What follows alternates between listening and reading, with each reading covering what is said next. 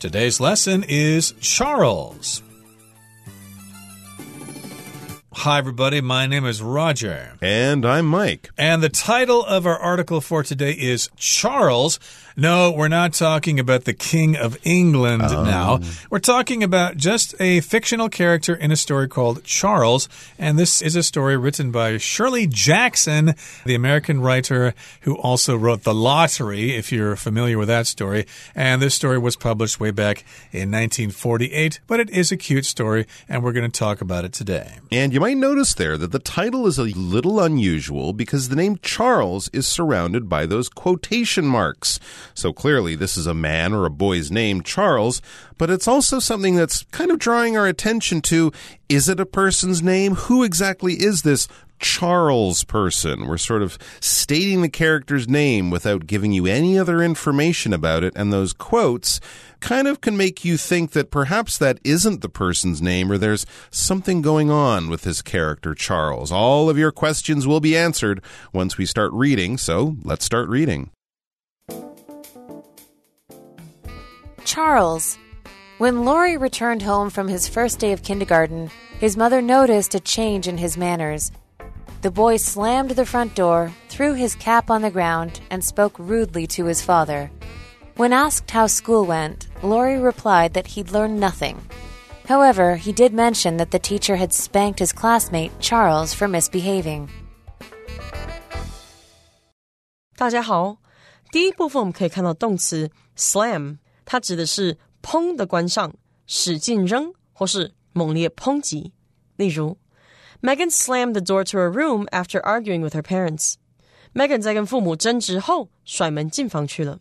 再举一个例子，The politician slammed the newspaper report as inaccurate。那名政客痛批报纸报道的内容不实。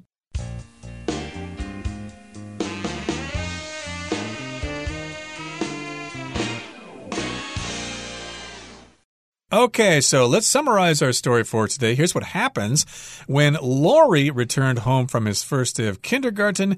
His mother noticed a change in his manners. Now, we should mention here Laurie is a boy's name in this particular story. Any Lauries that I've known in the past were girls. That does not mean that you can't use the name Laurie for a boy. Evidently, it's possible to do that. Have you ever known any Lauries who are boys? No, I don't think it's used for a boy's name so much these days. Anyway, so here's Laurie. He's a young kid. He came back from kindergarten, so he's what, around six years old, something like that. And his mother noticed a change. He kind of seemed different. He wasn't the little boy boy that she knew, and it was his behavior that was causing her the most concern. It says the boy slammed the front door, threw his cap on the ground, and spoke rudely to his father. Well, that is a change, and it's probably not a change for the good because it seems he's gone from, I guess, being a polite boy before to being kind of rude. He slammed the door. When you slam a door, you close it very, very loudly. You throw it closed or push it closed with great force. It makes a big banging noise. People might turn there and pay attention to you and say, What's wrong with you? It might have been an accident. Maybe the wind slammed the door closed, or maybe you really are angry. And of course, it can also disturb other people, so try not to slam doors. And then he also threw his cap on the ground. He's throwing his things around as if he's in a very bad mood. And then he spoke rudely to his father when normally he would have been very polite. In this case, or on this day, he was quite rude, quite short with his father, and he spoke to him in kind of a disrespectful way, which seems very unusual for young Laurie. Yeah, if you speak rudely, you do not have good manners. If you've got good manners, of course, you say please and thank you and things like that. You ask permission to come in, you help other people, etc. You have good manners. But he's got some bad manners today, slamming the door, throwing his cap on the ground, and saying mean things to his father. Get out of my way, Dad. I want to get inside the house. So that says speaking rudely to your father. And when asked how school went, Laurie replied that he'd learned nothing. So I guess his first day of kindergarten did not go well for him. How did your first day of school go, Laurie? How was your first day of kindergarten? I didn't learn anything. It's a waste of time. Hmm, interesting. However, he did mention that the teacher had spanked his classmate Charles for misbehaving. Okay, so this is the one story he kind of did bring back from his first day at school. There's this other kid in his class, another boy named Charles, and the teacher had spanked this boy. When you spank someone, you kind of put them over your knees so that they're sort of facing the floor, and then you use your hand to hit their bottom, to hit their bum. This is what some parents would do to punish their children. If the children are rude or misbehave in some way, the parents will throw them over their knee and spank them. That is hitting them with the flat open hand on the bum. All right. So it's sometimes considered to be okay. These days, not so much. In the older days, I think it was more common to spank your kids. These days, you know, psychologists and educators say maybe it's not the best way to discipline your kids, but some parents still do it. You're not hitting them to cause real physical injury. You're hitting them to, you know, scare them or make them feel humiliated or whatever the reason is. So it is sort of a violent act, but not a kicking them or something like that. But people do it when their kids might misbehave. That is, behave badly, break the rules, do something rude, do something socially unacceptable, doing something that the parents have told them not to do. Yep, Charles was misbehaving. He was getting up from his seat without permission. He was uh, causing trouble. He was making noise. He was throwing chalk across the classroom. He was tipping desks over. So, yes, indeed, he was misbehaving. And, of course, the teacher spanked him as a form of punishment so that he wouldn't do it again. Okay, that brings us to the end of the first part of our lesson. Let's move on now to the second part and continue with our summary of Charles. Over the following weeks, Laurie returned from school with more stories about Charles's mischief. Charles threw chalk in class, refused to sit down, and acted aggressively toward the teacher. Hearing these stories, Laurie's mom became fearful that Charles's bad behavior would rub off on Laurie. In fact, when he was home, Laurie seemed to mimic Charles's disruptive manner. As the weeks progressed, however, Charles began to improve.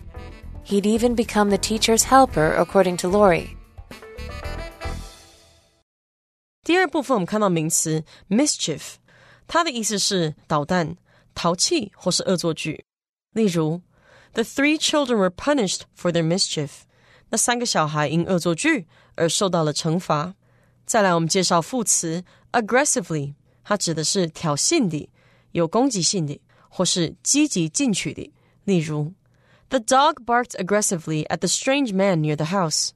那只狗对着房子附近的陌生人凶猛的吠叫，或者 The salesman aggressively tried to sell his product。那名销售员积极推销他的产品。另外，去掉这个字的字尾 ly，就会变成形容词 aggressive，意思是有冲劲的或是侵略性的。例如，You must be somewhat aggressive if you want to succeed in business。 如果你想在商业界成功，就必须得有些冲劲。再来看一个例句。This football team is known for their aggressive style of offense. 这支美式足球队以侵略性的进攻闻名。接下来我们看到名词 behavior，它的意思是行为或是举止。举例来说，Randy regretted his bad behavior。Randy 对自己的恶行感到很后悔。又或者说 ，The mother told her children to be on their best behavior during the dinner。妈妈告诉孩子们在晚餐时要表现出最好的举止。另外补充这个字的动词 behave，b e h a v e，behave，它有表现或是守规矩的意思。例如，Eric always behaves politely towards his teachers。Eric 对他的老师们总是表现得很有礼貌。或是 ，Shelly told her daughter to behave herself while they were in the doctor's office。在门诊时，Shelly 告诉女儿要守规矩。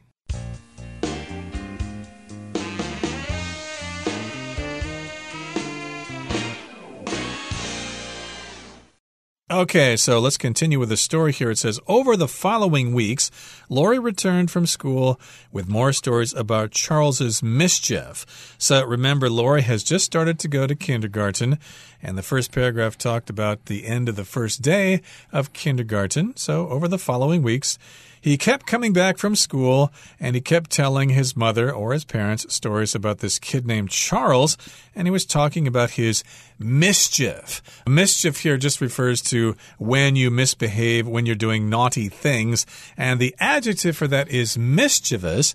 Oh boy, he's been really mischievous today. He got in trouble at school. I should mention that the word mischievous is often mispronounced as mischievous. It's one of those words that is mispronounced so often, a lot of people think it's the real word, but technically the correct form is mischievous. If you show mischief, you are mischievous. All right, so he's getting into trouble. He's breaking the rules. He's doing things that he knows he shouldn't do. He's getting into mischief. Here's some good examples of the type of mischief some kids can get into at school. Charles threw chalk in class. That's a no no. Refused to sit down. That's breaking the rules. And acted aggressively toward the teacher. That's actually a little bit worrying. Ooh. But these are definitely things you should not do. Throw chalk. The chalk is that white stuff that teachers use use or maybe used to use to write on a blackboard. So he's basically throwing chalk or pens or, you know, something like that around. He's refusing to sit down when it's time to start the class. The kids are sitting down and, you know, settling in to study, and he's not. He's running around, he's playing, he's not listening to the teacher's instructions. And then he acts aggressively towards the teacher. When you're aggressive, you're sort of trying to scare people, intimidate them. You're kind of acting as if you're going to attack them, as if you're going to hit them, as if you're angry with them and you're trying to intimidate them by looking at them, by speaking to them rudely, by challenging them to a fight of some kind. So that's kind of what he's doing. He's not being a nice, peaceful, well behaved kid. When the teacher tells him what to do, he says, no, and shut up, and you can't tell me what to do. And, you know, the teacher might even be afraid that this Charles kid is going to attack her, hit her, kick her, or something like that. That's the kind of behavior that you would expect from an aggressive person but you wouldn't expect it from a school child, especially a kindergarten kid. Yeah, yeah, they're a little young for that. Yeah. And uh, hearing these stories, Laurie's mom became fearful that Charles's bad behavior would rub off on Laurie. Uh, your behavior, of course, is how you act. And Charles here has bad behavior. He's naughty. He does not behave himself. And uh, Laurie's mother is afraid that uh, Charles will be a bad influence on Laurie. His bad behavior will rub off on Laurie. So, rub off on something or someone just means this thing influences you and you start to adopt those certain behaviors. As if you're walking by a wall and some of the paint rubs off on your mm. clothes or something like that. In fact, it says when he was home, Laurie seemed to mimic Charles's disruptive manner. So this is kind of like how he was behaving at the beginning of our story. He's behaving badly at home, badly like his friend Charles behaves in school. It's like he's copying him. That's why we use the word to mimic. To mimic is like to copy. When you're doing doing what another person does, acting as if you're their mirror image or something like that. You're copying them. And in a less direct way, you know, a young kid might mimic their older brothers and sisters. They're sort of looking at them as an influence, as a role model, and they're copying them. Maybe not exactly as if you're copying someone in a game and doing exactly their motions, but they're doing things the way another person would as a form of imitation or as a form of learning or flattery or something like that. In this case, it's not a good behavior that Laurie seems to be mimicking. It's disruptive behavior, disruptive manner. When you disrupt things, you sort of cause trouble. You interrupt them. You're causing all sorts of extra problems and headaches to people. If you're being disruptive in a social situation, in a public place, people might tell you to stop it or be quiet. They might call the police. They might ask you to leave. It's kind of unwanted, aggressive, and impolite behavior. And the weeks progressed, as time went on, however, Charles began to improve. So I guess Charles began to realize that such behavior is not beneficial to himself, so he started to improve his behavior. He'd even become the teacher's helper, according to Laurie. So, yes, we could say that Charles had a big turnaround. He turned over a new leaf. He was no longer a naughty kid. He decided to actually be cooperative and he actually became the teacher's helper. He helped out the teacher in the classroom, maybe preparing the desks and putting the chalk on the uh, chalkboard and erasing the chalkboard or whatever. Yes, indeed. He kind of became, I guess, the teacher's pet, as we could say. Okay, that brings us to the end of the second part of our lesson for today. Let's listen now to the third part. On the day of the parent teacher meeting, Laurie's parents arrived at school, curious to see Charles. Laurie's mom introduced herself to the teacher, who promptly assured her that Laurie had made significant progress despite his initial difficulty adjusting to school life. Laurie's mother replied that if her son had been naughty, it was likely due to Charles's negative influence. But the teacher looked confused. Charles, she said, we don't have any Charles in the kindergarten.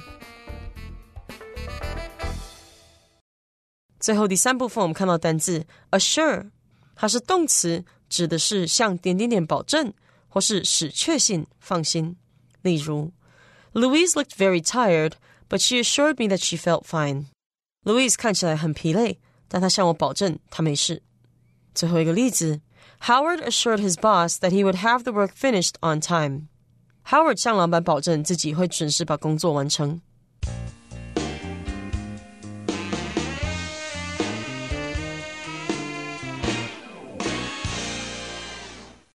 Okay, so of course, part of school involves parents and teachers getting together to discuss the students, how well they're doing in school, whether they're behaving or not, some ways they could improve their behavior or their academic performance. So on the day of the parent teacher meeting, Laurie's parents arrived at school curious to see Charles. So we've got Laurie's parents going to school, and they've heard so much about this Charles kid that they'd actually like to meet him. Yeah, Laurie, tell us about Charles. Introduce him to us. Oh, all right. They're going to finally be able to find out who's been influencing their son so much. And then we read Laurie's mom introduced herself to the teacher, who promptly assured her that Laurie had made significant progress despite his initial difficulty adjusting to school life. All right, this is a pretty normal parent teacher meeting interaction. The parent, in this case Laurie's mom, introduces herself to the teacher. Hi, I'm Laurie's mom. And the teacher is happy to meet her and finally get to know what Laurie's parents are like. Well, the teacher had good things to say about Laurie, so this is good. The teacher promptly assured her, Laurie's mom, that Laurie had made significant progress. He had developed well, he's been learning in noticeable ways, not just small improvements, but big improvements. And this is what the teacher promptly assured Laurie's mom. To do something promptly is to do something kind of quickly without wasting time right away at the very beginning. She said, Oh, you're Laurie's mom. Oh, he's been doing very well. He's improved a lot. That's kind of just how she told her. She told her quite quickly. And she assured her that Laurie had made this good progress. When you assure, you kind of promise or guarantee, Oh, believe me, I'm not exaggerating. You can really trust my words.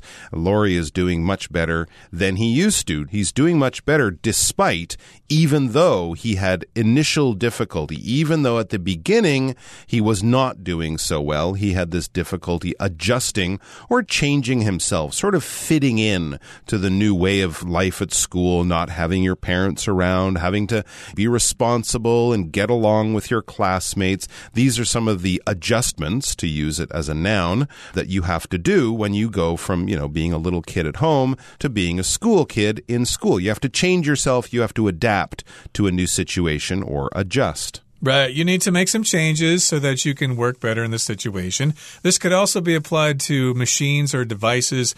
My watch is fast. I need to get it adjusted. I need some uh, little changes made to it so it can work better.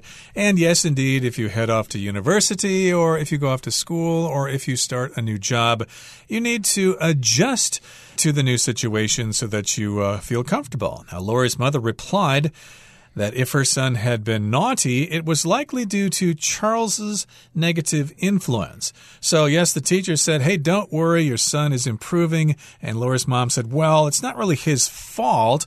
If he had been naughty, it's probably because that Charles kid has been a bad influence on him. It was likely due, or it was because of Charles's negative influence. So, my boy probably is normally a pretty good kid if it weren't for that mean boy, Charles. And it's at this point that the teacher starts to not quite understand what Laurie's mom is talking about. This Charles kid who's influenced Laurie? Uh, the teacher doesn't understand this. It says, but the teacher looked confused. So, yeah, when you don't understand what someone's saying, it doesn't make sense to your brain. You can get confused. Charles, she said. This is the teacher speaking. Charles? We don't have any Charles in the kindergarten. Dun, dun, dun, dun. So there is Yeah, no weird. Charles. Laurie just invented Charles as a way of sort of explaining his own bad behavior. Supposedly, that's what it looks like here, but it could be something else. We're not quite sure, but in any case, that's how our story ends. It's time now to listen to Hanny, our beloved Chinese teacher.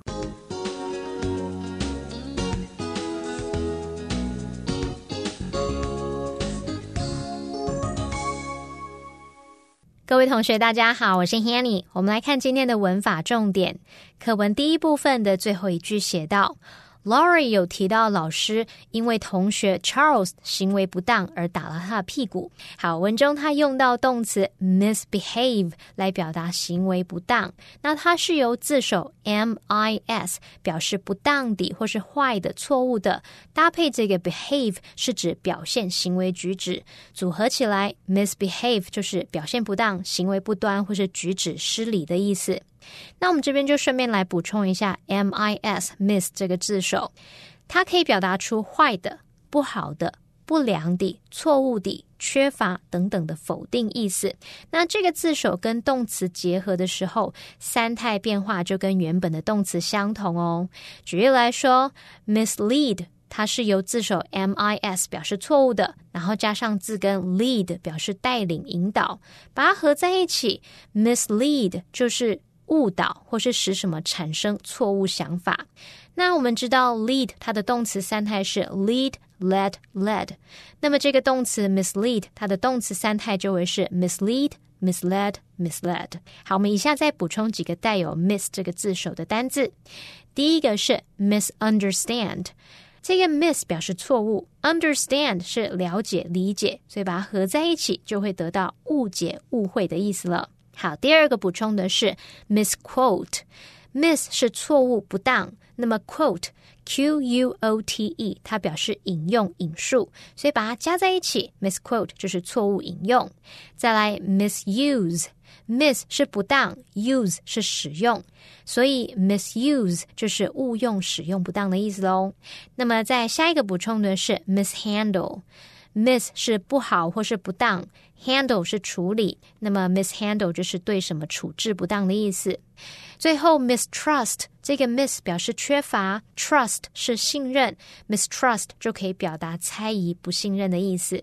好，那么在课文第三部分，Laurie 的老师有提到他一开始难以适应学校生活，我们文中是用到 adjust 来表达适应的意思。那我们来学习它的字首字根，看到 J U S T。或者是 J U D，或者是 J U R，这些字根它们带有正确的或者是判断的意思。那很多跟法律相关的字都带有这类字根，像 judge 法官，那它也可以当动词来表达判决、评断嘛。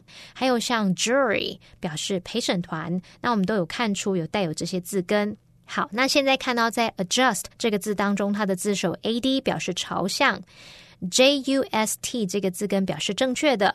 我们在调手表时间啊、调音量的时候，我们就是要把它调到朝正确或适当的状态来把它做调整。所以，我们用这样的方式，也许可以联想到 adjust，它有调整、调节或者是改变来适应什么什么的意思。好，我们也顺便补充两个有这一类字根的单字。第一个是 justify。那 just 表示正确的嘛，后面搭配 i f y 这个动词字尾合在一起，justify 就表示使合理化，证明什么什么是正当的。第二个补充的是 prejudice，p r e j u d i c e，那它的字首 p r e 表示事先，字根 j u d 是评断。I C E 是名词字尾，事先就对某人或某事物做出评断，应该很容易联想到 prejudice，它有偏见、成见的意思。好，以上是今天重点整理，我们回顾今天单词吧。 Slam. He yelled at his neighbor to be quiet and slammed the window shut. Mischief. Mary was known for causing mischief whenever she had the chance. Aggressively. The dog barked aggressively at the mailman. Behavior. David praised his students for their good behavior. Mimic. Some species of birds are able to mimic the sounds of other animals. Promptly. The waiter said that the food would be delivered promptly. Assure. Before Jack left for his trip, his friend assured him that his pet would be taken care of. Adjust. When you move to a new country, it takes time to adjust to the different customs and way of life.